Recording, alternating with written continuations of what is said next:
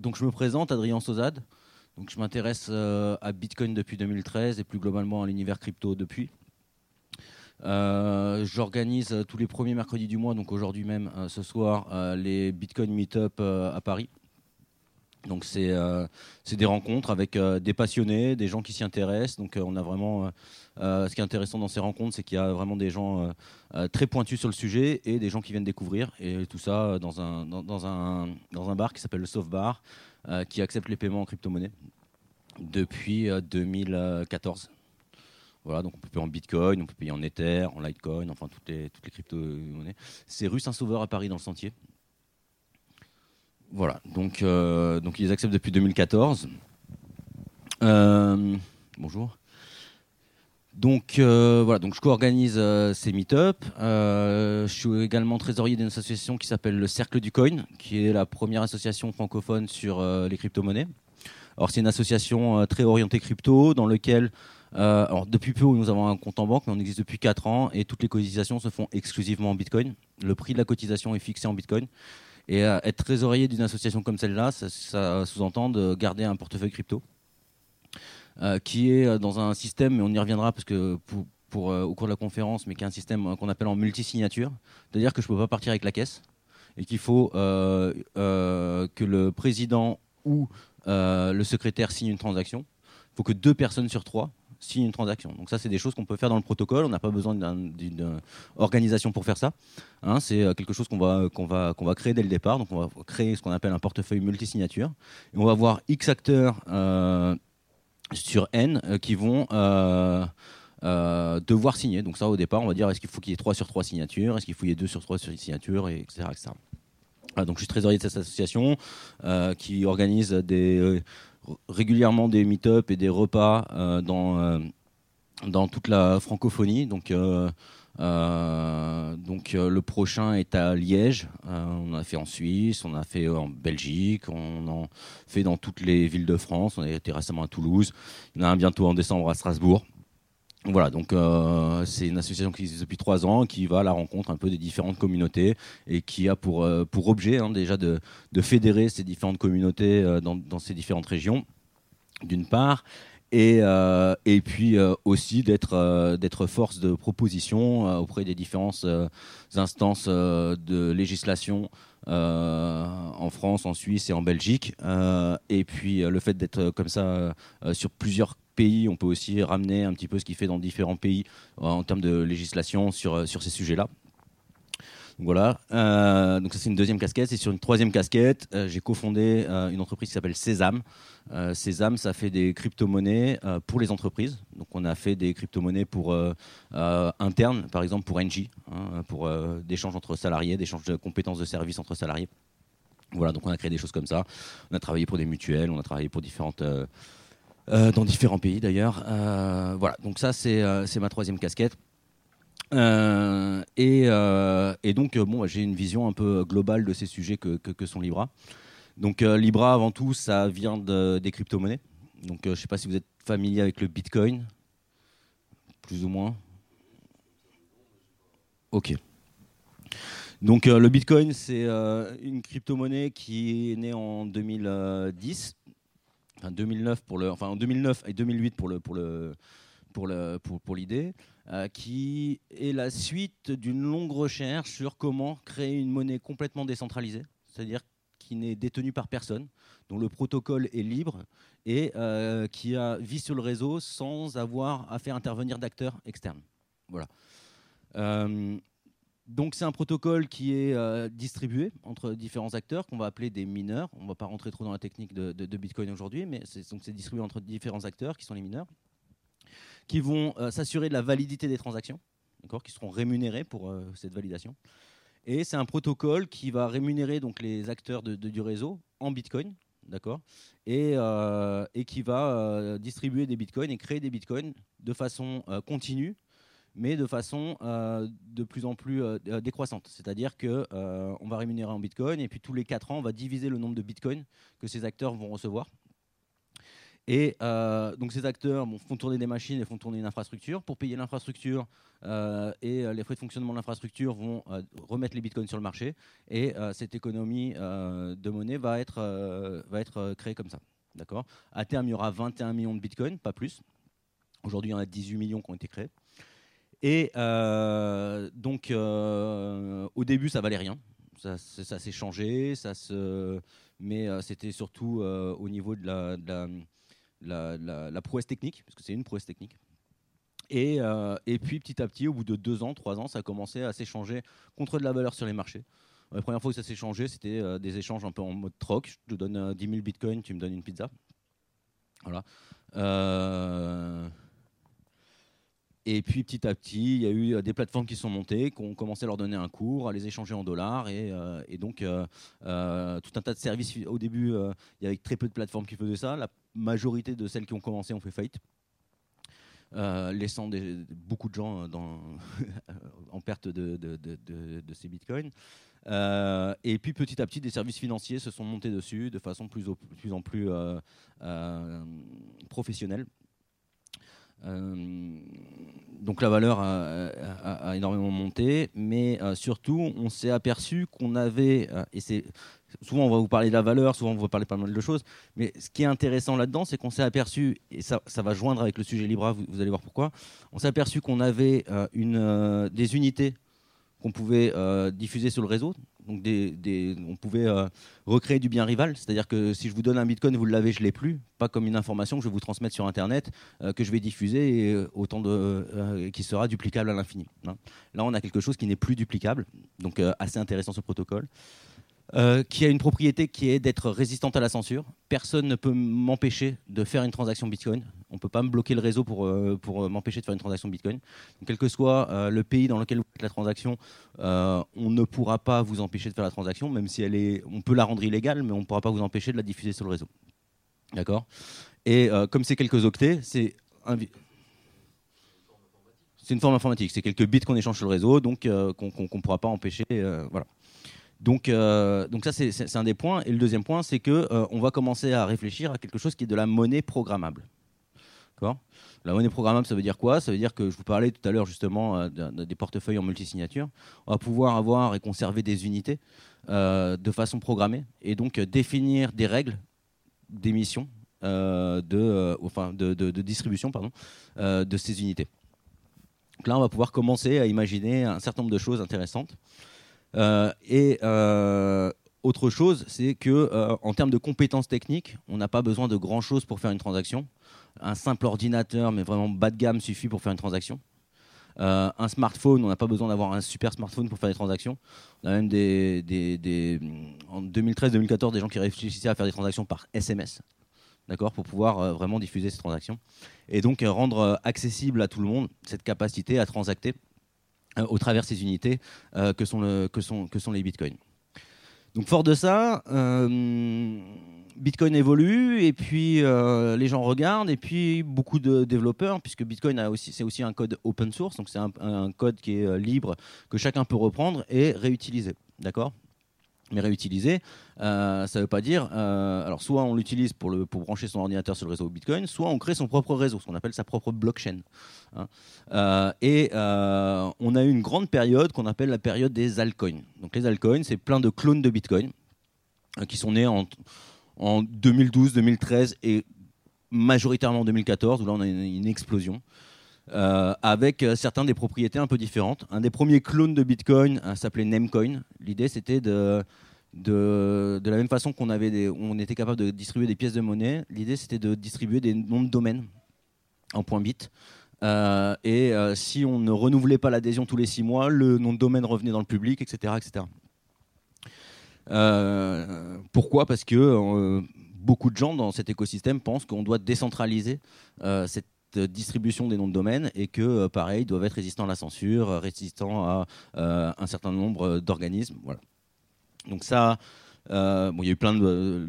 une des grosses problématiques, c'est que tout le monde achetait tous les noms de domaines, Coca-Cola, etc., en espérant les revendre plus cher. Ça n'a jamais marché. Bon, bref.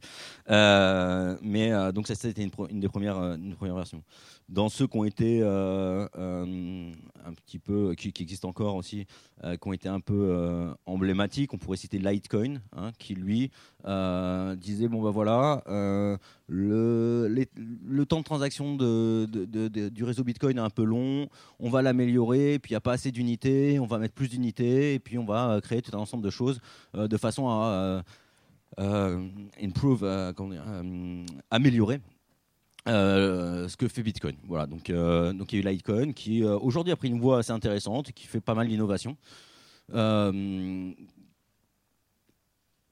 qui descend pas tant que ça, hein, qui, a des fluctuations comme l'ensemble de, tous ces, de, tous ces, de tous ces coins si on parle de valeur, mais, non, qui a quand même encore une grosse communauté d'utilisateurs et de développeurs.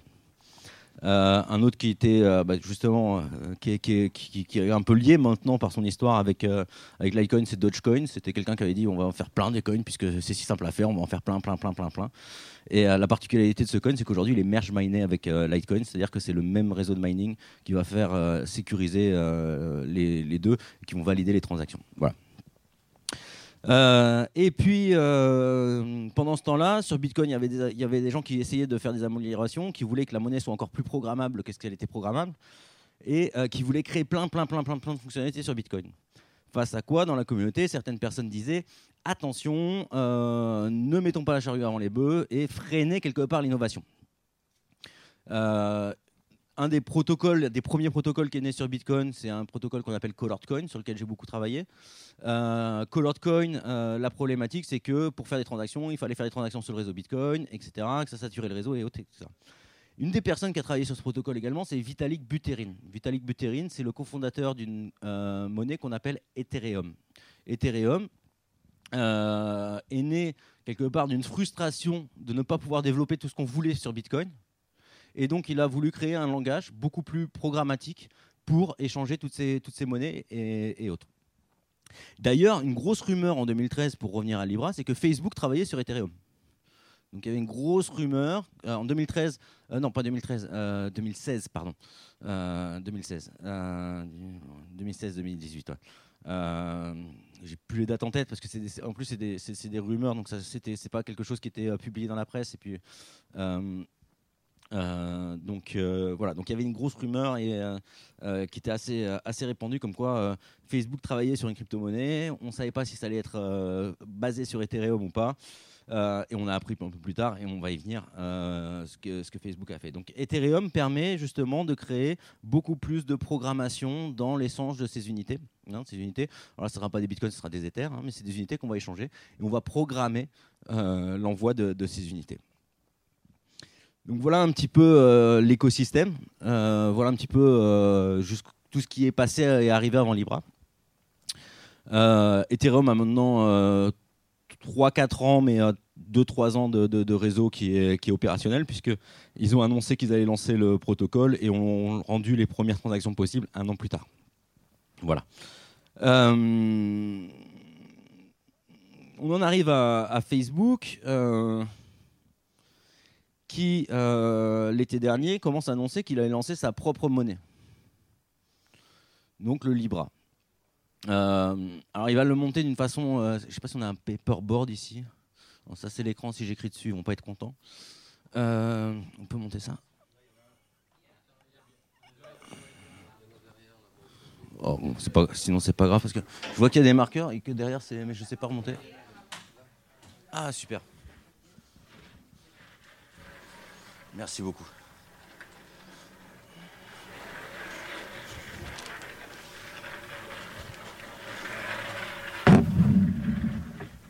Alors, si vous avez des questions, si vous voulez m'interrompre, si vous voulez des précisions sur ce que je suis en train de raconter, vous n'hésitez pas.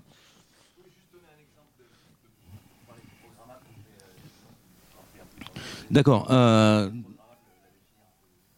globalement, euh, on va introduire la notion de ce qu'on appelle smart contract. C'est-à-dire que je vous envoie une pièce, mais elle va être bloquée en séquestre par un programme. D'accord? Elle ne vous arrivera que sur une certaine condition. exemple de quelque chose qui pourrait être. Alors, dessus, il y a énormément de, jeux de, de, casino en ligne qui se sont montés. Hein. on va aussi avoir énormément de ce qu'on appelle les collectibles, c'est-à-dire qu'on va créer des cartes uniques qu'on va pouvoir fusionner des, systèmes de gaming un petit peu, euh, et, euh, et, qui vont prendre de la valeur en fonction de leur rareté, etc., et créer des, choses de plus en plus rares. Euh, on va avoir, alors on n'est pas rentré dedans, on va avoir aussi des méthodes de financement. Je vais créer l'adresse d'un programme dans lequel je vais vous demander de m'envoyer des fonds dans une crypto-monnaie. D'accord? Ça vous donnera droit à une partie de la gouvernance de ce programme. C'est-à-dire que si vous avez 10% des, des, pièces de ce programme, quelque part, euh, vous aurez 10% des droits de vote et vous serez capable de décider euh, à hauteur de 10% de ce que vous allez faire avec ce programme, si vous devez payer un moment un tiers, si vous devez euh, prendre une décision de modification de code, si vous prenez, etc. etc. ça, c'est des exemples. on va y revenir un peu plus tard sur, parce que dans la dernière partie, on va voir un petit peu les impacts que pourraient avoir ces systèmes-là sur les industries culturelles. Euh, et on va revenir un petit peu plus tard sur des notions de, programmabilité de, ces monnaies pour voir un petit peu comment, euh, contrairement à euh, des avoirs que vous pouvez avoir dans une banque ou dans un, dans un organisme qui va gérer vos fonds, Là, vous n'avez plus besoin d'un intermédiaire et, de vous connecter à une API bancaire, par exemple. Vous allez pouvoir directement définir les règles de diffusion de vos avoirs. Euh, alors je vais faire un petit, euh, un petit retour en arrière. Euh, qu'est-ce qui arrive un petit peu aussi après tout ça après les... Donc on a parlé d'abord du Bitcoin, hein. on a parlé ensuite des altcoins, parlé un peu des monnaies un peu plus programmables comme Ethereum, on va appeler, que certains aiment appeler le Web 3.0. Et parallèlement à tout ça, on va avoir quelque chose qui s'appelle les stablecoins. C'est-à-dire que une des problématiques euh, de, tous ces, de tous ces objets euh, numériques, euh, ces avoirs numériques, c'est leur volatilité. Alors c'est une problématique ou pas, quand on a l'habitude de les gérer, enfin on ne sait pas forcément une problématique, mais pour certains, ça va poser des problèmes. On avait réfléchi par exemple, on va revenir pour, à, votre question, en termes de programmation, on avait réfléchi en 2015 à créer une mutuelle décentralisée autogérée. D'accord? Donc, qu'est-ce qu'on avait? On avait, des, euh, des, gens qui cotisaient, qui payaient leurs primes, qui les mettaient dans un contrat. Et euh, soit par système de vote, soit par un système de ce qu'on appelle des oracles, donc des, outils qui vont aller vérifier si une information est vraie ou pas, euh, on pouvait débloquer le paiement de primes de façon automatisée. Mais tout ça, ça ne marche que dans, en, l'occurrence c'est en Ethereum, ça ne marche qu'en Ether. Donc si vous payez votre prime et que l'Ether vaut 100, et qu'au moment du sinistre, l'Ether vaut 10, vous, avez un, vous avez un double risque. Un, le risque de sinistre et deux, le risque de chambre. Donc, euh, on a commencé à créer des, ce qu'on appelle des stablecoins avec euh, une valeur qui va être indexée, euh, donc des, des, des actifs qui vont fonctionner exactement de la même façon, mais dont la, valeur va être indexée sur le dollar, sur l'euro, etc. etc. et Facebook, justement, annonce. Oui. Il n'y a plus d'étalons oui. Tout à fait. Bah, aujourd'hui, toutes les monnaies. Alors, euh, on, va, revenir sur les caractéristiques de Libra un petit peu avant, et puis je répondrai à votre question un petit peu au fur et à mesure. Euh, ce qu'on peut dire, c'est qu'aujourd'hui, toutes les monnaies fluctuent. Hein, on, voit dans certains pays, euh, notamment d'Amérique du Sud, où les monnaies ne valent plus rien encore aujourd'hui. ce qu'on peut dire, c'est qu'il y a quand même un taux de change entre le dollar, l'euro, le yuan, le rouble, etc. etc.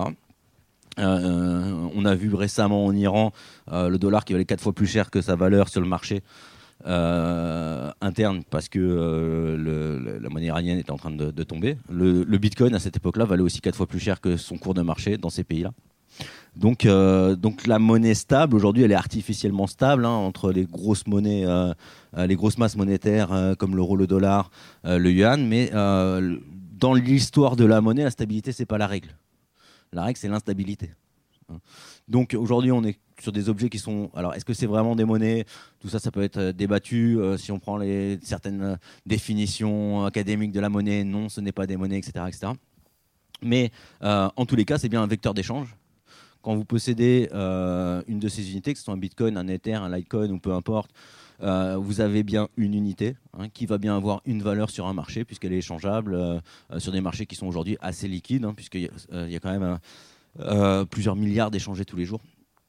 voilà. Donc, donc Facebook annonce qu'il va lancer Libra, donc il va lancer sa propre monnaie.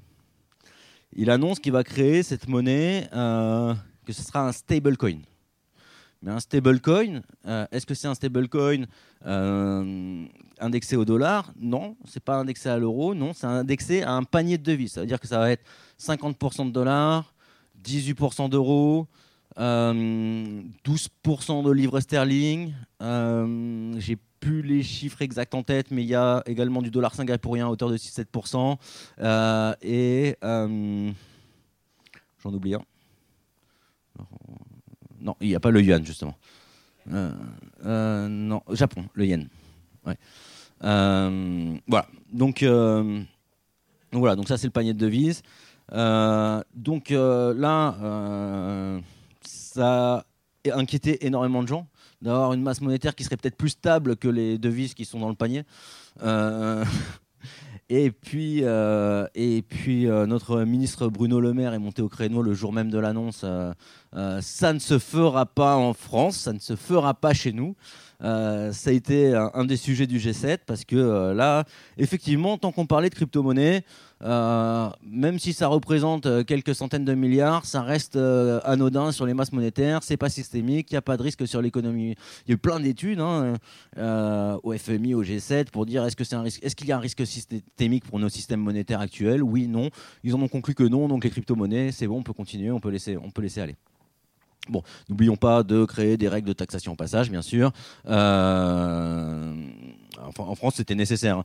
Euh, c'est-à-dire qu'en France, si on appliquait les règles euh, à l'époque, on était taxé à hauteur de 75%. Mais 75% sur la fin de l'année. Imaginez quand, ça fait x10 en quelques mois, qu'à la fin de l'année, vous arrivez, vous aviez 10 en, en euros, que ça fait x10, donc vous vous retrouvez avec 100, mais qu'entre-temps, ça vaut plus que 20, mais vous êtes quand même taxé sur 80. Hein Donc vous avez, vous avez même plus assez d'argent pour payer les taxes parce que vous avez arrêté à la fin de l'année. Donc ça posait vraiment un certain nombre de problèmes euh, euh, en termes de taxation. Donc il fallait vraiment quand même qu'on arrive à trouver un consensus aujourd'hui. Euh, c'est plus, taxé à hauteur de 30%. Des fiscalistes vous donneront un peu mieux les, méthodes de, de, de, taxation si un jour ça vous intéresse. Mais pour l'instant, voilà. Donc donc pour en revenir à Libra, donc Facebook annonce qu'il va créer un stablecoin, que ce sera un panier de devises. Donc là aujourd'hui ils sont un peu en train de revenir là-dessus, hein, parce que les régulateurs euh, de tous les pays sont en train de dire attendez alto c'est pas possible etc. Donc euh, euh, donc ils sont en train de dire bon bah on fera peut-être une monnaie en euros, une monnaie en dollars, une monnaie en fonction des pays, et puis on sera dans la devise du pays, comme ça il n'y a plus de problème. la peur des régulateurs et des politiques, c'est que les gens préfèrent garder, se couvrent sur euh, la monnaie d'un pays, par exemple se couvrent en disant l'euro ça, va mal, donc se mettent tous euh, en Libra pour se couvrir et que euh, ça accélère la chute de telle ou telle monnaie. L'euro c'est pas, pas, on n'en est pas là, mais, mais, mais, sur une autre monnaie ça peut être beaucoup plus impactant. Voilà. Donc, euh, euh, comment Facebook a monté, euh, Libra? Donc déjà, il a dit, ils ont dit, ok, on va monter Libra qui, va être une association. Donc il y a Libra. Dedans, on va avoir une centaine d'acteurs. Donc on en a déjà sélectionné 28, hein, qui sont des banques, etc. Certains acteurs sous pression euh, du législateur américain, euh, les lettres ont, fuité, donc euh, effectivement les, pressions étaient assez fortes. tous les acteurs de paiement, donc PayPal, Skrill, Visa, Mastercard, sont sortis du consortium. Les régulateurs américains, l'IRS américain, leur a dit écoutez, c'est pas, pas l'IRS, c'est le système de régulation bancaire. J'ai plus le, nom. C'est pas la SEC non plus. Hein, c'est le système de régulation. Ils leur ont dit voilà, ça va être simple. Si vous continuez dans cette initiative, on va venir vous voir sur cette initiative et puis on va éplucher tout ce que vous faites à côté. Et je vous promets qu'on va trouver quelque chose. Donc euh, Mastercard, Visa sont sortis, euh, PayPal est sorti, euh, tous les acteurs du paiement sont sortis. Voilà. Donc il y a quand même des pressions assez énormes sur cette monnaie. Donc c'est pour ça que vous posiez la question est-ce que ça va sortir ou est-ce que ça va pas sortir Voilà. En France, le seul connu euh, aujourd'hui annoncé, c'est Iliad, hein, dans ses 28. Euh, et euh, à terme, il va y avoir une association avec 100 membres. Hein, donc 100 membres qui auront chacun une part de vote sur ce que va faire l'association Libra.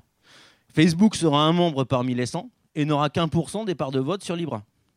Donc Facebook se quelque part déresponsabilise de ce qui va passer, se passer dans Libra. Donc le PDG de Libra, euh, de l'association Libra qui est montée à Genève. Pourquoi Genève? Parce que euh, ce n'est pas pour des raisons fiscales, c'est pour des raisons législatives. Euh, en droit, quel que soit l'asset, quel que soit le, c'est pour ça que beaucoup de sociétés en crypto-monnaie se sont montées en, Suisse. c'est que quel que soit le bien que vous allez mettre en Suisse, même si c'est un bien immatériel, il a en droit, il est reconnu en droit. Dans d'autres pays, comme chaque bien est qualifié de façon un peu différente, ça va être plus compliqué de le qualifier en droit. Et euh, donc, euh, c'est pour ça que beaucoup de, personnes sont mises en Suisse euh, sur ces sujets-là. Bon. Donc, le PDG de Libra, c'est Bertrand Pérez. Euh, il a fait une conférence euh, récemment en France à l'OCDE euh, et une autre le soir chez, chez PwC, donc pour expliquer un petit peu ce qu'était Libra par rapport à Facebook, par rapport etc. Et Facebook va monter lui une application hein, qui est un portefeuille de devises qui sera connecté à Facebook, à Messenger, à euh, Instagram, à WhatsApp, etc., etc., etc. Qui sera pour connecter à tout. Donc ça, ça représente, et ça, ça aussi, ça fait peur aux régulateurs, ça représente 2,4 milliards d'utilisateurs. Donc si demain, une entreprise privée a euh, aimé sa monnaie et a accès à 2,4 milliards d'utilisateurs, il est plus puissant que la Chine en termes de nombre d'users. Donc ça, ça, ça, a quand même interrogé pas mal de, pas mal de, personnes. Et donc Libra, euh, Calibra, pardon, ça c'est le produit Facebook. Euh, le PDG est David Marcus.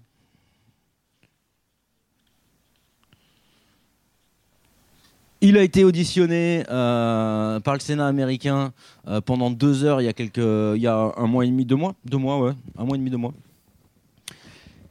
Euh, alors c'était assez, drôle parce que euh, il a été auditionné pendant deux heures. Donc euh, lui, donc il s'est pris toutes les questions des sénateurs sur Facebook, hein, puisque les sénateurs américains, il a un peu fait le long pendant pendant pendant pendant deux heures. Hein. Oui, congressman, bien sûr, congressman. C'est pas nous, congressman. voilà. Mais donc, euh, il s'est pris à la fois des sénateurs les attaques sur Facebook et les attaques sur Bitcoin. Parce que Bitcoin, comme je vous le disais, c'est un protocole qui n'appartient à personne. Donc, sur qui taper Personne. C'est frustrant pour un régulateur. Hein, quelque chose qui est comme ça, un objet à l'écran libre, qui a de la valeur, que tout le monde peut s'échanger, qu'on ne peut pas empêcher. Euh, et donc, euh, les crypto-monnaies, les régulateurs, ils n'aiment pas ça. et David Marcus s'est pris pendant deux heures les deux. Euh, les attaques sur euh, Bitcoin, il est pour rien, pauvre. Et les attaques sur Facebook, bon, il est un peu plus pour quelque chose parce qu'il était responsable produit de Messenger avant. Euh, et donc, voilà. Et récemment, Mark Zuckerberg, Mark Zuckerberg pardon, le PDG de Facebook, a été aussi auditionné et lui, s'est pris 5 heures d'attaque non-stop. autant j'ai regardé les 2 heures de Marcus, autant Autant pour les 5 heures, hein, c'est un peu long. Voilà. Euh, donc voilà, donc eux, leur produit, c'est Calibra. Calibra, c'est un wallet qui est compatible avec les, avec les différents services. Mais Libra, ça peut être n'importe quelle, euh, n'importe quelle entreprise qui peut faire des transactions avec. Ils ont déjà release en même temps qu'ils ont. Euh, donc ils ont, ils ont release, comment dire en français On a. c'est du franglais, mais ils ont publié, merci. Euh, ils ont publié donc euh, les specs du, produit et ils ont aussi publié le programme, ce qu'on appelle en testnet. Toutes ces monnaies-là ont un programme en testnet, c'est-à-dire que c'est des pièces qui n'ont aucune valeur, qui sont juste pour objet de test. Hein, des Bitcoin testnet, euh, on peut en récupérer tant qu'on veut, ça n'a aucune valeur, ça peut pas être mis sur un marché, ça peut pas, euh, peut pas prendre de valeur, ça peut pas être vendu, etc., etc. Là, pareil, on a le testnet et euh, dès le lendemain, on pouvait déjà faire les premières, on pouvait installer le logiciel et faire nos premiers, nos premières transactions. Donc les transactions, vous, vous installez, bon, ça s'installe aujourd'hui sur Linux, mais bon, vous avez, vous avez des commandes getcoin, donc on reçoit des coins parce qu'ils ont ce qu'on appelle un faucet pour envoyer des coins de test. get balance, donc savoir combien vous avez dans tel portefeuille, créer un portefeuille, euh, euh, créer une transaction, envoyer euh, d'un portefeuille à un autre, etc. Et, j'imagine que, alors j'ai pas regardé depuis, mais de plus en plus, on va avoir plein de ce qu'on appelle de, de lignes de programmes qui vont permettre de programmer de plus en plus ce qu'on peut faire avec ces pièces. Voilà. Donc voilà, donc bien comprendre que Libra différent de Calibra, hein, Facebook est vraiment très pointilleux là-dessus, puisque oui. Libra, c'est la monnaie gérée par une association. Calibra, c'est un portefeuille. Non, ça, c'est géré par Facebook. Ça, Facebook a 1% des parts. Euh, chacun aura, aura, 1%. Alors, dedans, il y a. Euh, euh, en France, il y a Iliad, on connaît. Alors, pour rentrer dans l'association, les conditions, les conditions, les conditions pour rentrer dans l'association. alors déjà, il faut 10 millions de dollars. Hein. Alors, euh, non. Euh, et euh, décentraliser un petit peu de façon à ce qu'on puisse pas attaquer une seule personne. Ce qu'ils veulent, c'est un petit peu avoir. c'est pas la même chose d'attaquer Facebook que d'attaquer Facebook, Uber. Il y a un intérêt. Bien sûr. on pense que, bah, par exemple, pour un alors, Iliad, qu'est-ce qu'il peut faire? Il peut faire du crédit, il peut faire du crédit téléphonique, il peut faire des accès à, des services euh, supplémentaires via de la monnaie. Ils peuvent développer des services supplémentaires de vidéo on demand qui seraient, on arrive un petit peu dans le sujet, euh, qui seraient payables euh, dans cette monnaie. ils peuvent également adresser des marchés dans lesquels ils peuvent, qui peuvent pas pénétrer aujourd'hui parce qu'il y a des problématiques de paiement. C'est-à-dire que dans des, pays dans lesquels la monnaie vaut rien ou vous avez X% des bancarisé, euh, vous pouvez pas vendre vos services.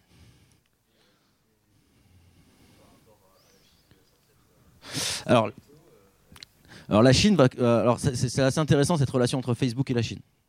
On, parle de, CBCD, donc de crypto, euh, non de, de digital currency, CBDC, Bank Digital Currency, Central Bank Digital Currency. Merci. donc, en fait, Facebook annonce, euh, j'ai plus la date exacte, euh, de mémoire c'était au mois de, juillet, euh, juin.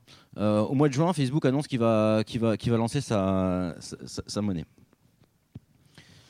au mois de septembre, la Chine dit Nous, on est opérationnel, ça fait depuis 2013 qu'on travaille dessus, on va la lancer.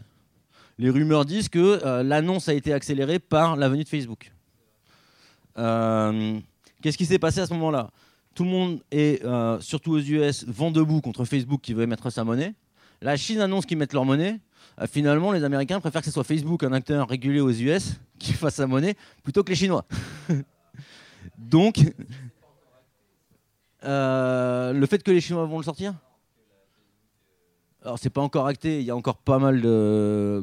au début ils ont dit début 2020. Hein, techniquement c'est relativement prêt pour que ça soit lancé début 2020. Juridiquement, s'ils y arrivent avant la fin 2020, ça sera bien. S'ils y arrivent un jour, parce que ça peut vraiment être bloqué. Hein. Euh, les chances de succès de cette monnaie sont, euh, je dirais, de 60%. il y a encore 40% de chances que ça s'arrête, ça s'arrête comme ça a été lancé. sous les pressions internationales. Mais qu'est-ce qui arrive en même temps? Euh, c'est, euh, je ne sais pas si vous avez vu euh, cette semaine, enfin déjà, déjà les, semaines derrière, ça, fait un petit moment que c'était dans les, placards et qu'il y avait des rumeurs, mais là on commence à avoir des vraies annonces. la Banque Centrale Européenne veut émettre sa monnaie numérique. tout le monde veut émettre, tous les pays veulent émettre leur monnaie numérique pour pouvoir concurrencer un peu tout ça. Alors, par rapport à ces annonces, généralement, on, on, peut avoir des, hausses du cours, hein, parce que généralement, il réagit bien. Euh, souvent, enfin, quand on connaît bien l'écosystème, euh, bah, on en revient à Bitcoin parce que finalement, c'est le seul qui est un peu loin de toutes ces problématiques euh, politiques, etc., qui fonctionne, qui est déjà échangeable, qui est déjà programmable, qui est déjà. alors, bon, il y a c'est le plus neutre. Voilà, c'est le plus neutre. Il a gardé. Enfin, tout a été défini dans le protocole à la base. Ça n'a pas changé depuis le début et ça ne changera pas.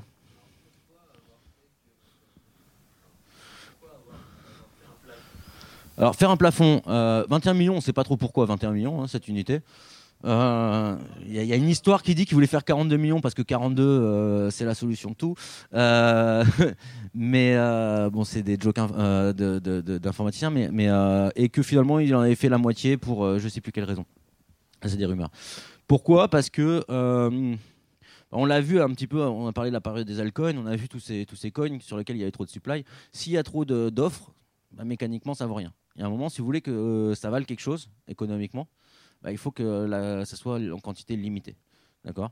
Si c'est pas en quantité limitée, qu'il euh, y en a tout le temps, tout le temps, tout le temps, tout le temps, bah, au bout d'un moment, il y, a, plus d'offres que de demandes. On appelle l'inflation.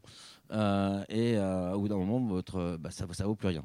Alors que si vous avez un objet qui est un peu plus déflationniste, un peu comme l'or, on en trouve de moins en moins, où c'est plus en plus dur à extraire, etc., etc., vous commencez à pouvoir donner de la, la valeur à cet objet c'est un objet numérique, hein, mais euh, il a voulu euh, se doter de euh, qualité économique en termes de rareté, en termes de, difficulté de, de, création, d'extraction, qui font que ça prenne de la valeur dans le temps.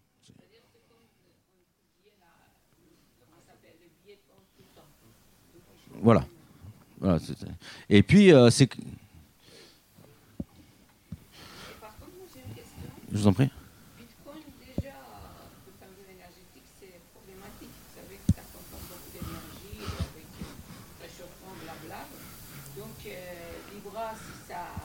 Alors, alors, il y a différentes choses. Euh, alors, la consommation électrique de Bitcoin, elle est, euh, elle est, euh, elle est souvent surestimée, parce que souvent sont pris en compte une étude Digi Economist qu'ils avaient publiée il y a quelques années, qui ne prend pas en compte un certain nombre de choses et qui fait que ça surestime la consommation. Euh, donc il y, a, deux trois choses quand même à débunker parce que je veux quand même euh, juste pour pour finir sur ce point hein, pour euh, débunker. souvent on en vient à si de plus en plus de gens utilisent Bitcoin, ça va consommer plus. Non, l'énergie qui est mise en place dans Bitcoin, c'est pour sécuriser le réseau, c'est pour être invulnérable aux attaques informatiques. D'accord? Pourquoi on, dépense beaucoup d'énergie? Parce qu'on va créer quelque chose qui va être très difficile euh, à contrecarrer, parce qu'il faudrait brûler encore plus d'énergie que ce qui est brûlé pour pouvoir euh, hacker le réseau. Et ça, ça crée des vraies problématiques et ça crée une vraie sécurité. On pourrait avoir moins d'énergie à partir du moment où on a, des acteurs connus. Et ce qui est le cas pour, euh, pour Libra. Euh, et donc, euh, souvent, on va lire dans la presse, ça, m'est arrivé de lire dans la presse, que euh, s'il y avait plus d'utilisateurs, une, transaction consomme X d'énergie, donc s'il y avait plus de transactions, ça consommerait plus d'énergie. Non. peu importe le nombre de transactions, la quantité de sécurisation reste fixe et elle n'est pas corrélée au nombre de transactions. Donc ça, c'est quelque chose qui est vraiment important parce à comprendre parce que parce que c'est souvent très très très mal expliqué dans la, dans la presse. Voilà. Je voulais juste venir là-dessus. Après, euh, pour Facebook, ils n'ont pas cette nécessité de brûler énormément d'énergie.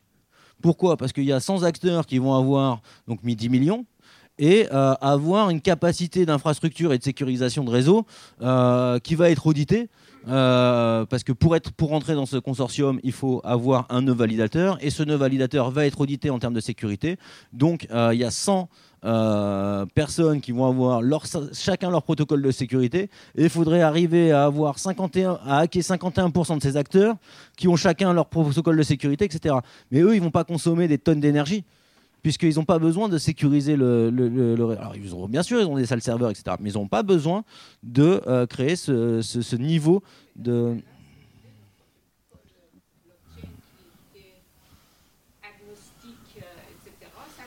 Ah là, on on n'est pas dans un protocole agnostique là. On est dans un protocole qui est géré par une centaine d'acteurs corporate. Hein. Bitcoin, on est dans un protocole agnostique, ça consomme. Là, on n'est pas dans un protocole agnostique, ça consomme pas. Hein. À chaque fois qu'on est, on fait souvent la, différence entre, euh, désolé pour les gros mots, mais entre proof of work et proof of stake, d'accord? Proof of work, c'est tout le monde euh, à hauteur de l'énergie qu'il met dans le réseau qui participe. Hein. Proof of stake, c'est à hauteur de ce qu'il possède du réseau. Hein, d'accord Donc on est, on, est, euh, on est dans deux paradigmes différents euh, en termes de sécurisation. Et là, euh, on est dans des mécanismes qui sont plus des, des, des, mécanismes de proof of stake, de délégation de sécurité, dans lesquels on a un certain nombre d'acteurs qui vont valider les transactions, qui vont se mettre d'accord sur l'état des lieux des transactions en temps réel. Et s'il y a quelque chose qui ne fonctionne pas, le réseau va rejeter la transaction tout simplement. Voilà.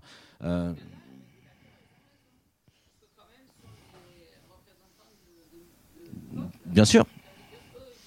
Représentants d'eux-mêmes, bien sûr. on est d'accord, on est d'accord. Euh, Facebook, c'est, euh, enfin Calibra, Libra, euh, c'est fait pour servir une centaine d'acteurs pour qu'ils puissent monter leurs services financiers, adresser une population qu'ils ne peuvent pas adresser aujourd'hui parce que des bancarisés d'une part, mais c'est bien dans le sens l'idée c'est bien de faire du revenu. Hein. on n'est pas, c'est pas des, c'est pas des, philanthropes. Hein. on est bien d'accord. Bitcoin est un peu différent à ce niveau-là puisque lui ne se soucie pas de la valeur de son prix. Hein. Alors, il va s'en soucier dans le sens où il va y avoir plus en plus d'énergie. Plus le cours monte, plus il y a d'énergie qui est mise dans le réseau. Puisque ça devient rentable euh, de mettre de l'énergie. Plus le cours monte, plus on va, on va mettre de l'énergie. Maintenant, attention sur cette énergie, parce que quand on, regarde, quand on regarde les mineurs, comment ils fonctionnent, je connais quelques mineurs, beaucoup, qu'est-ce qu'ils vont faire? Ils vont aller chercher l'énergie où elle est pas chère. Et qu'est-ce qui est l'énergie pas chère? C'est pas l'énergie pétrole, c'est pas l'énergie charbon, c'est pas l'énergie nucléaire, c'est les endroits où il y a des surconsommations, des surproductions par rapport à la consommation. Donc ils vont se mettre dans des lieux. Qu'est-ce qui se passe quand une centrale, une centrale elle va produire de l'énergie de façon continue? Qu'est-ce qui se passe quand l'énergie est, produite hmm.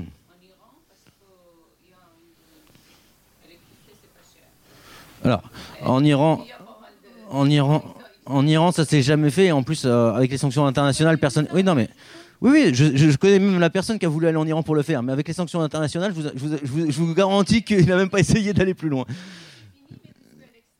Mais voilà. Donc aujourd'hui, voilà.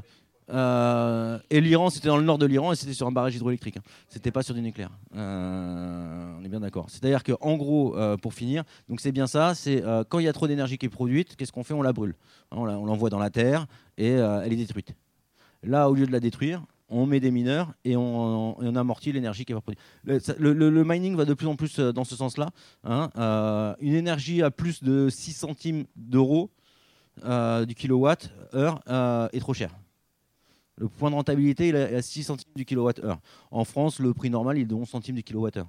Donc on va aller vraiment chercher de l'énergie pas chère. Euh, alors euh, effectivement, euh, et généralement l'énergie pas, pas, chère, c'est l'énergie qui va être qui va être jetée, qui va être brûlée, qui va être détruite. D'accord? Oui.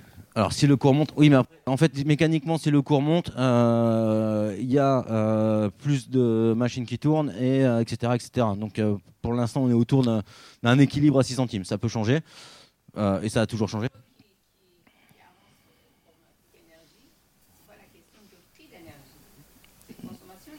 Les consommations d'énergie, il faut, en parler par région. Euh, ça n'a pas de sens de parler de consommation d'énergie dans certains endroits. Euh, il y a des endroits où les infrastructures sont créées. Par exemple, il y a énormément de mineurs euh, au pied du barrage des Trois Gorges en Chine.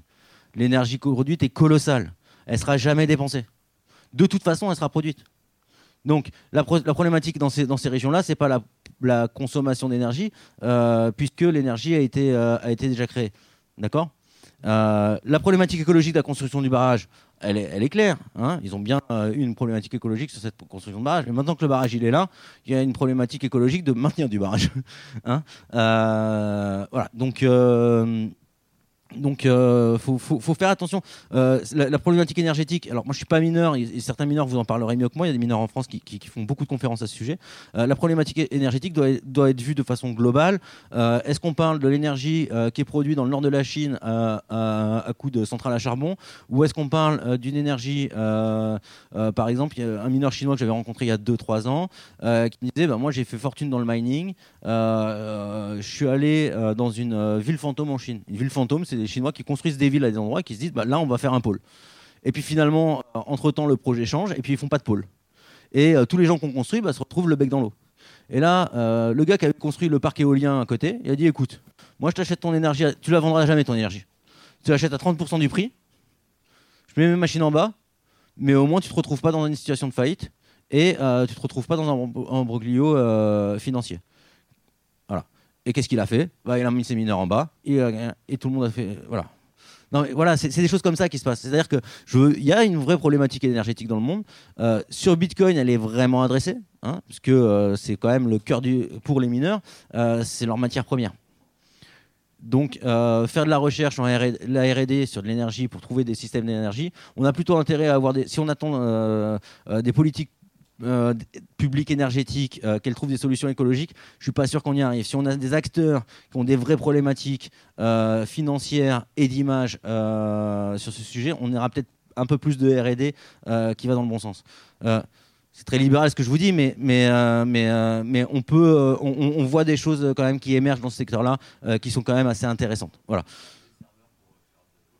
Voilà, il y a même des, Alors, je sais pas s'ils sont allés très loin, mais il y, a, deux ans, il y avait des gars qui avaient le projet de chauffer les, HLM avec des mineurs. ouais. Ouais, il y, a il y, a des sociétés qui font ça pour chauffer. Euh, voilà. Euh, la problématique, c'est un peu qu'est-ce qui se passe. Qu'est-ce qui se passe? Par des data centers. Voilà.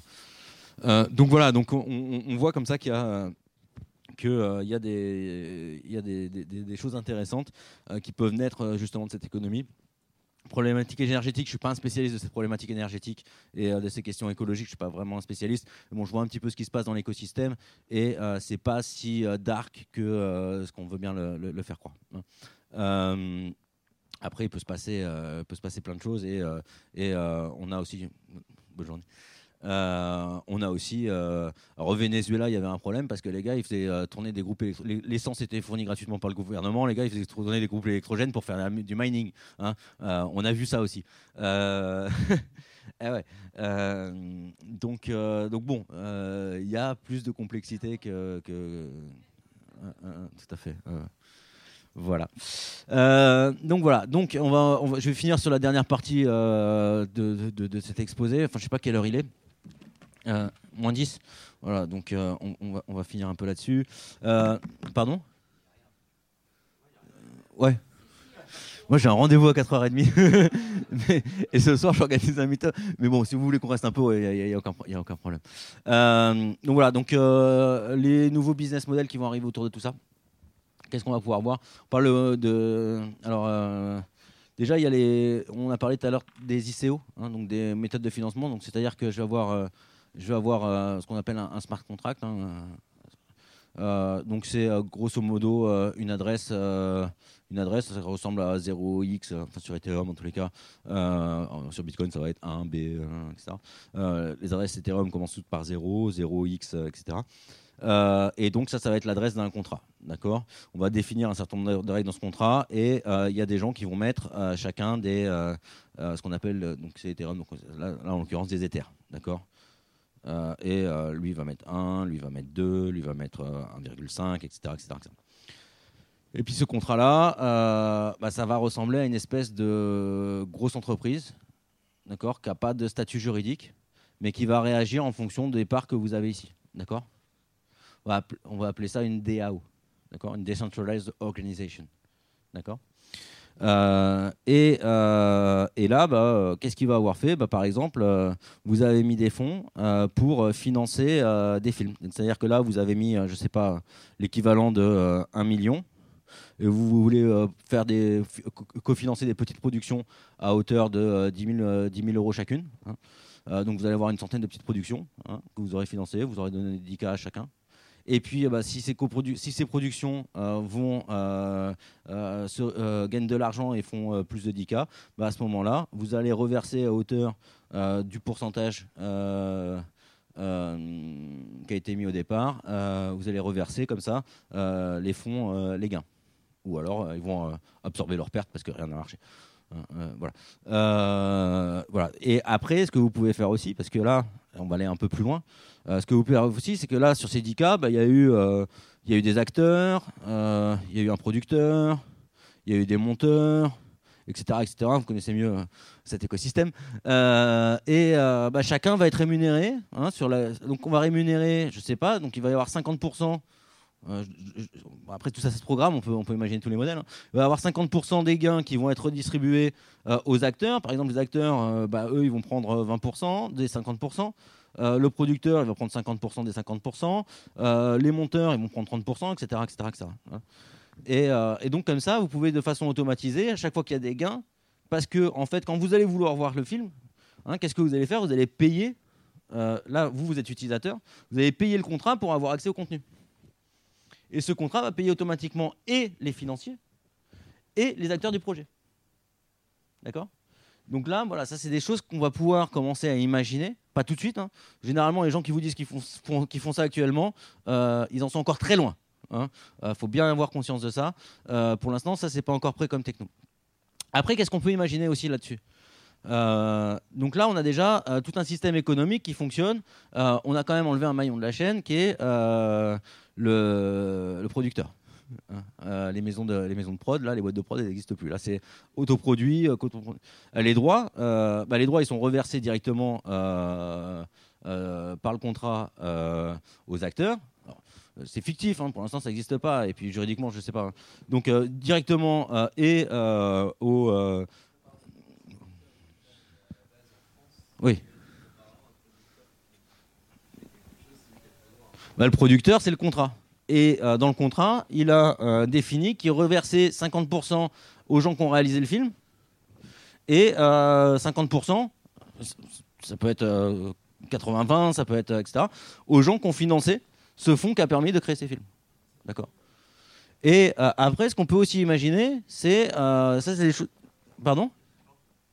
Non, non, il n'y a pas de banque là, il n'y a, que. Euh, voilà.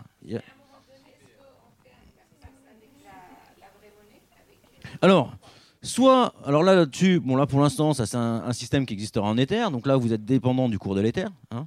Ça peut être fait, justement, c'est pour ça que viennent arriver ces stablecoins. Libra, euh, le, les, euh, les Central Bank Digital Currency. C'est pour ça qu'arrivent tous ces outils pour avoir euh, la capacité de créer ce genre de, ce genre de modèle sans être dépendant du cours du bitcoin, du cours du dollar, du cours de l'euro. Enfin, si, du cours du dollar, en étant dépendant que du cours des, des, des, fiat currency. Pardon. Voilà. Et puis après, ce que vous pouvez imaginer aussi, c'est des systèmes, ça on a parlé l'année dernière, de, euh, parce qu'il y a des gens qui réfléchissent beaucoup là-dessus, on appelle des systèmes de streaming payment.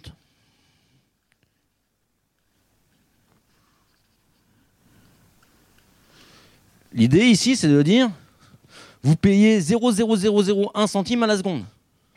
Ça rentre automatiquement dans le contrat. Et euh, si c'est 0,01, lui va recevoir 0,005. Et on va avoir des, des micro-sommes comme ça qui vont être possibles de payer. Voilà. Et, en stream, et, au centime, et directement, c'est-à-dire euh, au, moment, au moment N. Voilà. Et donc, ça serait. Alors, ça, euh, c'est pas YouTube qui va le faire. Hein. Si ça vient, ça viendra plutôt, à mon avis, de cet écosystème crypto qui a déjà fait des tentatives. Hein. Il y a, euh, par exemple, euh, euh, un... ça, ça c'était monté il y a, 3-4 ans, un truc qui s'appelle Steemit. C'était des articles. Et en fait, en fonction du nombre de likes par article, vous récupériez des jetons émis par la plateforme. Et donc, euh, chacun était rémunéré par ses contenus en fonction du nombre de lecteurs, du nombre de likes, du nombre de commentaires et de sa participation. De la participation aux commentaires, aux likes, etc. Donc il y avait toute une idée de business model économique, etc., qui était fait dans un système. Alors là, ce n'est pas un système de contrat, c'était plus un système de coin particulier pour, euh, pour ce, pour ce, pour ce sujet-là. Et donc il y a déjà eu des tentatives pour faire ça. Donc si ça, ça arrive, ça arrivera de l'écosystème crypto et ça arrivera certainement pas d'un gros acteur déjà en place.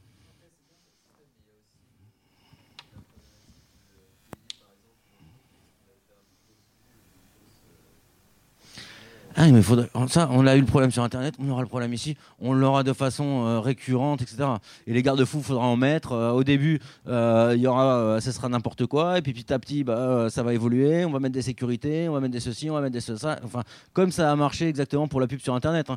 Le nombre de gars qui cliquaient quand vous achetiez, quand vous achetiez de la, pub au CPM, j'étais dans Internet à l'époque, je vous promets qu'on délivrait pas à qui on voulait. Hein. Excuse-moi.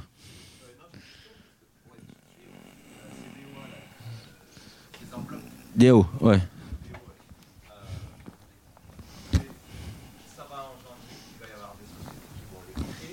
Oui. Oui. Après, ces bonnets, généralement, ils seront open source. Ouais, ouais. Enfin, beaucoup sont déjà open source. Alors, ça marche pas. Enfin, la première DAO qui a existé, c'était pour euh, financer des projets. Ça s'est très mal passé. Le contrat était mal fait. Et il y a un gars qui avait réussi à trouver une faille d'exécution dans le contrat. Et euh, ils avaient levé 150, l'équivalent de 150 millions de dollars à l'époque en Ether. Mais l'Ether valait pas grand-chose et ça faisait 14% du nombre d'Ether existants. Ce qui était énorme. Ouais. Non mais, je veux dire, euh, voilà. oui, euh, l'idée, c'est l'idée. Il y a une idée comme ça. Bon après, euh, Richard Branson, c'est un full libertarien. Il a des idées. Euh, il, a, il, a, il, a, une vision politique du monde et financière du monde qui est très particulière, qui est très américaine. Hein. Des, des, libertariens comme ça, on n'en a pas vraiment en France. Hein. des ultra-libéraux, même, même, les ultra-libéraux français sont pas aussi radicaux que les. Kaspersky, ouais. Oui, il y a plein de gens qui ont une vision comme ça très ultra-libérale du, du, du, du, monde. Euh, et dans cet écosystème, on en a beaucoup. Euh, mais pas que. Hein. Il faut bien comprendre que euh, souvent, on, parle des bitcoiners. les bitcoiners, je les connais bien depuis 2013. Et je peux vous dire que vous avez des gens de gauche, de droite, de tous les, et tout l'overview politique là-dedans. Il y a des gens qui vont vous expliquer que Bitcoin, c'est un commun ce qui n'est pas complètement faux. Euh, mais voilà, donc euh, vous voyez, vous avez plein de visions politiques. De, on, peut, on peut avoir plein de visions politiques de tout ça. Euh, faut, pardon? Libra? C'est pas une crypto-monnaie dans le sens où c'est pas libre comme Bitcoin. Après, on peut tout dire là-dessus. Commence déjà par bien définir crypto-monnaie. Qu'est-ce qui pour toi définit une crypto-monnaie? Et après, on pourra dire si, parce que pour l'instant, la définition de crypto-monnaie, elle n'est pas euh, crypto-monnaie, c'est pas une monnaie. Alors selon, euh, si on va voir un banquier, non, ça sera pas décentralisé. Ça sera sans, acteurs qui vont euh, faire un consortium qui décidera de, voilà, qui auront leurs propres intérêts, etc., etc. Alors ils ont monté, alors pour faire bien quand même, ils ont, ils ont monté un. Certains des acteurs seront des, des, entreprises, enfin des entreprises, des associations à but non lucratif et auront une part de voix sur toutes les questions de social impact. Voilà. Euh, hein ouais, oui, c'est une machine. Euh, oui, c'est greenwashing. non mais voilà, donc tout ça, ça a été, enfin, le greenwashing Facebook, euh, à mon avis, ils connaissent un peu parce qu'ils en ont besoin. bon, voilà. Donc voilà un petit peu pour voilà, voilà, voilà, c'est un petit peu, un petit peu là qu'on voulait en venir. Voilà, il va y avoir des modèles. Pour l'instant, je pense qu'ils sont pas encore très opérationnels. Ce qu'on voit aussi, alors ce qu'on voit vraiment, c'est ces systèmes là qui verront le jour. Alors, est-ce que ce sera dans deux ans, dans cinq ans, dans dix ans? J'en sais rien. Mais ces systèmes-là, pour moi, verront le jour. Il y a beaucoup de gens qui y travaillent. Et euh, ceux qui vous disent que c'est prêt, c'est faux. Mais euh, avoir des outils comme ça, comme, euh, comme Libra, comme avec des protocoles qui vous permettront de faire un certain nombre de choses, je finis juste là-dessus. avoir des outils comme ça vous permettre d'y venir. Les cryptos permettent déjà d'y venir. Donc, il y a comme ça tout un ensemble de, de choses qui vont vers là. Voilà. Ok. Euh, et euh, sinon, qu'est-ce qu'on va pouvoir voir aussi? Euh, C'est du collectible. Collectible, c'est quoi? C'est en fait, je vais diffuser, je vais diffuser une image, mais je vais créer je vais créer 10 jetons qui correspondent à cette image. L'image, je pourrais la transférer autant de fois. Il n'y a que 10 personnes qui ont les droits sur cette image. D'accord? Donc là, on voit des jeux un peu à la carte Magic, etc., avec des logiciels qui regardent si vous avez bien le jeton, etc. Donc l'image, vous pouvez l'avoir dans votre téléphone, vous pouvez la dupliquer tant que vous voulez. Par contre, la personne qui pourra l'utiliser, c'est bien la personne qui a le jeton correspondant. D'accord? Donc ça, c'est des modèles aussi qu'on va voir. On va pouvoir euh, réintroduire, ce que je disais en, introduction, on va pouvoir réintroduire le bien rival sur de l'œuvre d'art, sur euh, des, contenus de diffusion. Euh, bah, si c'est si c'est une carte Magic et que vous jouez à un jeu en ligne, si vous n'avez pas le jeton qui correspond à la carte, vous avez beau avoir le JPEG, ça, ne changera rien. Vous ne pourrez pas l'utiliser dans ce ligne, d'accord? Et vous ne pourrez pas la revendre à quelqu'un. D'accord? Donc les collectibles, c'est un peu ça. Euh, donc ça, il y a eu pas mal de choses qui ont été faites. Il y a eu, euh, il y a eu PPK, il y a eu CryptoKitty, il y a eu, enfin bon, si, il y a eu pas mal de. Si vous cherchez euh, blockchain collectible, vous allez trouver toute une littérature sur le sujet. Voilà, donc il y a ça, les collectibles. Euh, le streaming payment. Euh, donc en gros, euh, des moyens de paiement, des systèmes un peu complexes d'organisation dans lesquels on pourrait imaginer rémunérer un peu tout le monde. Et le collectible, c'est globalement les, premiers usages qui, viennent en tête. Il y en aura d'autres hein, qui vont arriver, mais voilà. Euh, pareil. Alors euh, là, euh, de la même façon que bah, vous avez une œuvre d'art, la façon de la lithographie, vous pouvez la photocopier tant de fois que vous voulez, mais il n'y en a que trois qui sont signés. Bon, maintenant, il va falloir la faire expertiser. Là, si vous avez le jeton correspondant, eh bien, vous avez le, euh, vous avez le truc. D'autres choses qui sont imaginées, c'est euh, prendre des œuvres d'art qui ont des prix euh, assez exorbitants et se dire on va décomposer la possession en jetons. Et donc, au lieu que ça soit une œuvre d'art à un million, ce sera une œuvre d'art qui sera toujours à un million, mais ça sera des parts de 1000 euros pour rentrer dedans. Et puis, si l'œuvre d'art monte, bah, votre jeton à 1000 euros, il montera, il au prorata de l'œuvre d'art. Voilà. Ça aussi, c'est L'œuvre d'art, voilà, ça c'est d'autres questions. Non, mais elle peut être dans un musée, elle peut être dans... Non, ça c'est une Alors ça peut être une œuvre d'art complètement digitale, et ça peut être aussi des musées dans lesquels chacun expose toutes ses œuvres d'art sont sur ce modèle-là, et chacun expose, etc. Enfin, voilà, on peut, on peut, voilà, l'idée c'est de dire que euh, les business models, on les connaît pas encore. Euh, il va y avoir plein de choses qui vont arriver au travers de tous ces systèmes-là. Euh, on ne sait pas en, 2015, celui qui vous disait que le business model, ça sera YouTube et Netflix ou Amazon, et, etc. en 95 sur Internet, personne ne savait exactement comment ça allait se passer. On peut voir un peu des orientations, on peut voir un petit peu les, côtés que prennent les développements. On ne peut pas encore définir ce que sera cet écosystème dans 10 ans.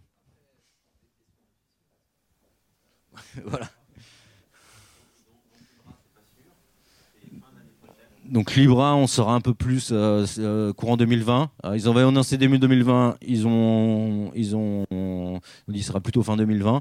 la problématique, c'est pas la technique, c'est les problématiques juridiques et les, différentes législations. alors c'est en train d'arriver. Après, oui, alors la Chine, on va le voir assez vite, mais bon, euh, de toute façon, ils ont déjà des monnaies. Enfin, aujourd'hui, les paiements par WeChat, c'est un peu, un tout le monde, les applications qui les prennent, etc. Donc, ça existe déjà plus ou moins, mais c'est pas monté sous le même système. On ne sait pas ce qu'il y a sous le capot de leur blockchain, qui est, à mon avis, un outil de traçabilité. On va savoir exactement qui interagit avec qui, machin, etc. Donc, euh, ah non, c'est la Chine. Hein. Euh, donc, donc la crypto-monnaie chinoise, oui, ça marchera peut-être en Chine, mais pour l'instant, c'est pas quelque chose qui va devenir, vocation de devenir mondiale dans un premier temps. J'y crois pas. Enfin, de ma vision aujourd'hui, enfin, on n'a pas assez de comment dire, on a, de ce qu'on en voit et de ce qu'on en lit. Euh, déjà, euh, quand ça arrive dans le, quand ça, quand, on a l'information qui arrive en France, elle a été déformée, hein, euh, réinterprétée. Et ah. Ouais, même là-bas, enfin les, les, gars vous disent pas tout quoi. C'est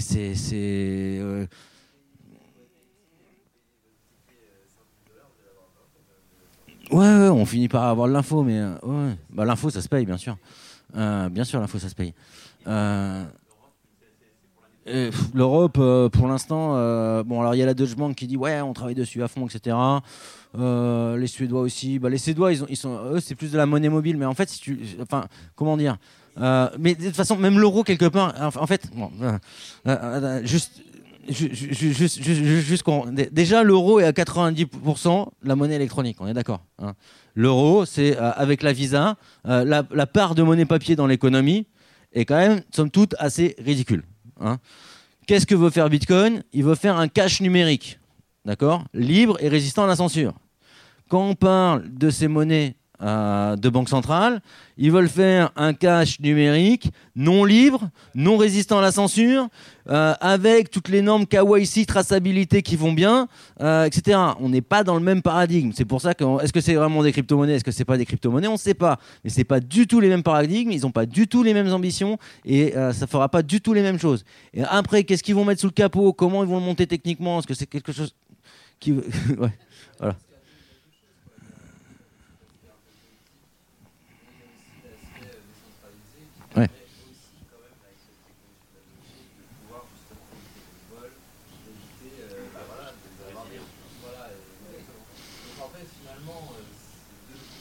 Ouais, c'est deux choses complètement différentes. Euh, c'est pareil, euh, dans Bitcoin, vous perdez votre clé privée, vous perdez vos Bitcoins. Euh, le droit à la révocation de paiement, qui est quand même quelque chose qui est dans le code monétaire financier en France, ça n'existe pas. Hein Visa, vous avez qu'un jour de révocation de paiement. sur une blockchain, si vous faites de la révocation de paiement, enfin, vous pouvez pas. Voilà. donc il y a plein de choses qui font que c'est, ça pourra pas être pensé pareil. Donc en fait, oui, ils en parlent, mais bon, euh, c'est un peu euh, chien qui aboie mord pas. Et euh, pour l'instant, ils aboient beaucoup. au début, ils disaient ouais, ça serait bien que ce soit les startups qui s'en occupent. Mais bon, laissez les startups faire de la monnaie, s'il te plaît. soyons un peu sérieux. Maintenant, c'est les banques vont voir les, banques centrales pour s'en occuper.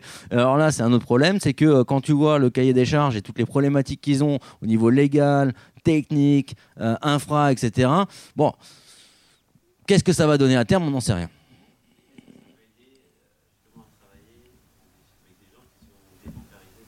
Ah ouais, bah, enfin, euh, alors. Bitcoin le remplissait bien jusqu'à un moment. Hein. Aujourd'hui, le problème, c'est euh, bah, qu'on a bloqué les accès à Bitcoin. Euh, c'est-à-dire qu'aujourd'hui, pour acheter des bitcoins, c'est beaucoup plus compliqué qu'il y, a 5 ans. Il y a 5 ans, on allait sur une plateforme, euh, on faisait un virement et puis euh, on, recevait, les bitcoins. Et puis il y a des sites, on allait dans la rue, enfin il y a des sites, on trouvait, voilà, je veux acheter des bitcoins en cash, machin, etc. Ok, rendez-vous dans le café, machin, etc. à telle heure. Tu arrives avec le cash, tu repartais avec les bitcoins. ça, ça a été complètement interdit. les banques virent maintenant les, les, virements vers les plateformes d'achat, etc., etc., etc. Donc euh, c'est plus tout à fait la, même façon de, jouer avec Bitcoin. Alors, la maison du Bitcoin, alors maison du Bitcoin, alors maintenant ça s'appelle plus la maison du Bitcoin, ça s'appelle CoinHouse. Euh, déjà. euh, ils ont voulu s'internaliser, ils ont aussi une plateforme en ligne aussi, c'est pour ça. Euh, d'une part, mais alors déjà, ils sont en train. alors au départ, on pouvait acheter en cash. Ils ont arrêté le cash à un moment, à la banque, ils leur ont dit Bon, vous avez fini d'arriver avec des valises de. Parce que c'était vraiment, ils arrivaient avec les valises de billets. Quoi. euh, bon, ils ont, de toute façon, ils ont énormément travaillé avec TrackFin. Ils sont, enfin, en termes de compliance, ils sont, ils sont, ils sont, ils sont, je connais les fondateurs, ils sont impeccables. Je veux dire, ils n'ont jamais essayé de s'amuser à frauder ni le fisc, ni euh, les organismes de régulation, etc. Le gars qui est arrivé, et puis, euh, et puis même maintenant, qui est avec une carte d'identité qu'il avait achetée sur le dark web, parce qu'il y en avait, c'était ça, hein, il se faisait rembarrer direct. Moi, je connaissais quelqu'un qui était au service compliance. Hein, des fois, il nous, il nous envoyait en screenshot les cartes d'identité qu'il recevait. c'était pas joli, joli, quoi. Euh, euh, sans dire qui c'était, hein, mais bon, bref.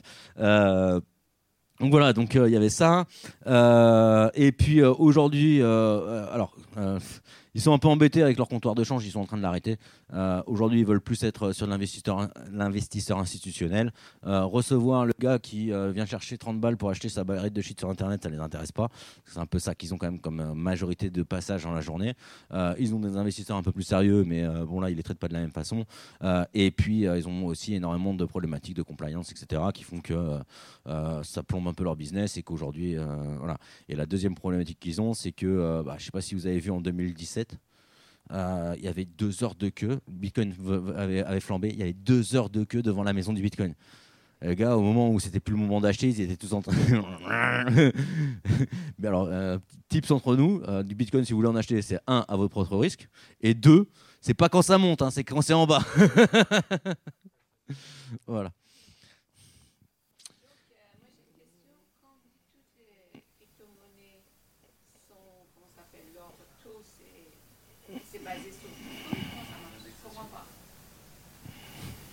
Alors. Si, alors, oui, non, oui. Euh, euh, ça, ça pourrait être l'objet d'une conférence entière, donc j'essaie de le faire en, très court. Euh, bon, Bitcoin, comment ça marche, et puis après, je vais vous dire comment marchent les autres. Bitcoin, bah, vous allez avoir une, plateforme de change avec des gens qui, ont, qui sont prêts à acheter, bah, je vous dis une bêtise, hein. lui il est prêt à acheter à 8500, et puis lui il est prêt à vendre à 9500. D'accord? Bon bah si lui, il y a un gros gap là, hein, mais bon, si lui finalement il descend et qu'il veut vendre, et puis lui il met, euh, je sais pas, il met 10 euh, bitcoins à 8500. Hop. Et puis lui, euh, bah à un moment il dit ok bon bah finalement je les achète à, donc là bah, on va arriver à, en fait, vous avez ce qu'on appelle un order book comme ça avec des gens qui veulent vendre et des gens qui veulent acheter, d'accord? Et puis bah le prix, bah c'est la rencontre de l'offre et de la demande. Voilà. Et donc là vous, allez avoir un prix du bitcoin généralement en dollars ou en euros, ou, etc. Euh, etc. D'accord? Ça, c'est pour Bitcoin. Après, les autres crypto-monnaies, il y en a certaines qui vont avoir un cours en, euros ou en dollars.